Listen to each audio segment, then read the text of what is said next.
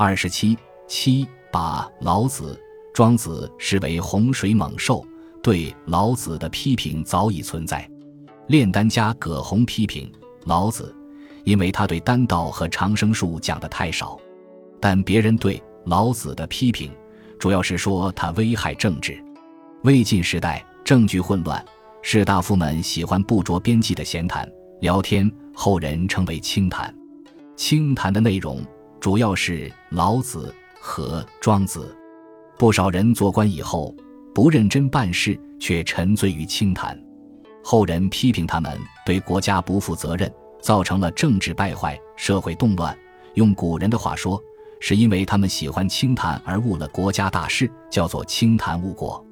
由于清谈的内容是老子、庄子，所以人们又往往把误国的责任归于老子、庄子。上一节提到的唐太宗批评梁元帝，就是批评老子误国的一个例子。不过唐太宗以后，唐代国家对老子的尊崇甚至超过清谈时代。但仍然出现了开元之治一段政治较好的时期，误国的责任不一定要由老子承担。唐代后期坚决批评老子的是著名文学家韩愈。韩愈说：“老子反对仁义，败坏国家政治。他的信徒们不纳税、不服役，加重了生产者的负担。长此以往，国家必定又贫又弱。”所以他建议国家应该拆毁道士们的公馆，命令他们还俗，去做一个为国家服务的公民。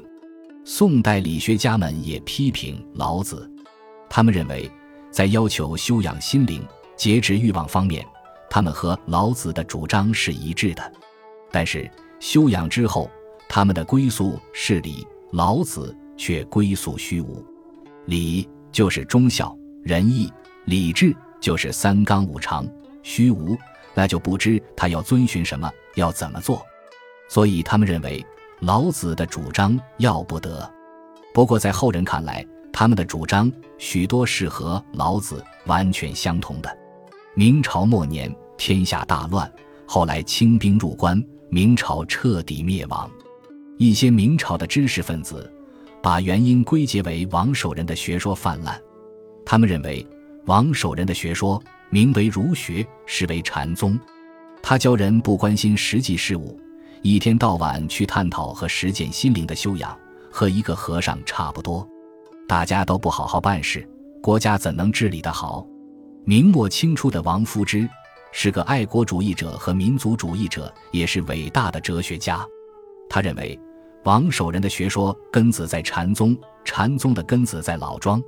因为佛教刚传入中国的时候，人们弄不懂，不得不用老庄的意思去理解它，因此是老庄的思想帮助了佛教传播，佛教中又沾染了不少老庄的精神，因此要批判王守仁学说，必须批判佛教禅宗；要批判禅宗，必须批判老庄。王夫之认为，老庄思想叫人对社会不负责任。这种思想对社会的危害超过了洪水猛兽。王夫之说，危害社会的不只是那些残忍暴虐的家伙，有些人干坏事不努力，干好事也不努力，一切事都漠然置之，好像一个毫无情感的死人，每天只是悠哉悠哉地保养自己。刀割他也不觉痛，火烧他也不觉得热，麻木不仁。这样的人多了，天下就分崩离析。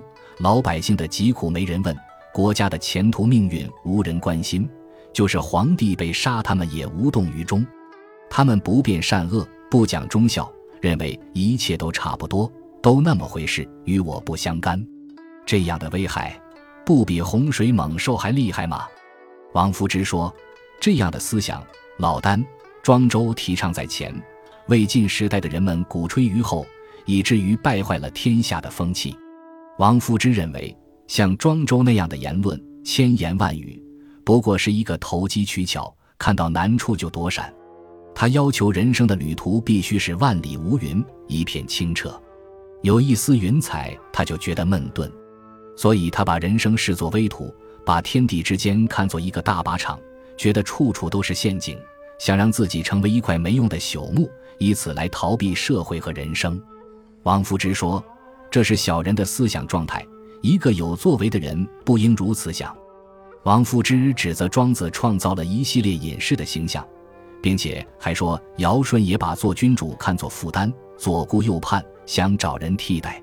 这些形象足以祸乱天下。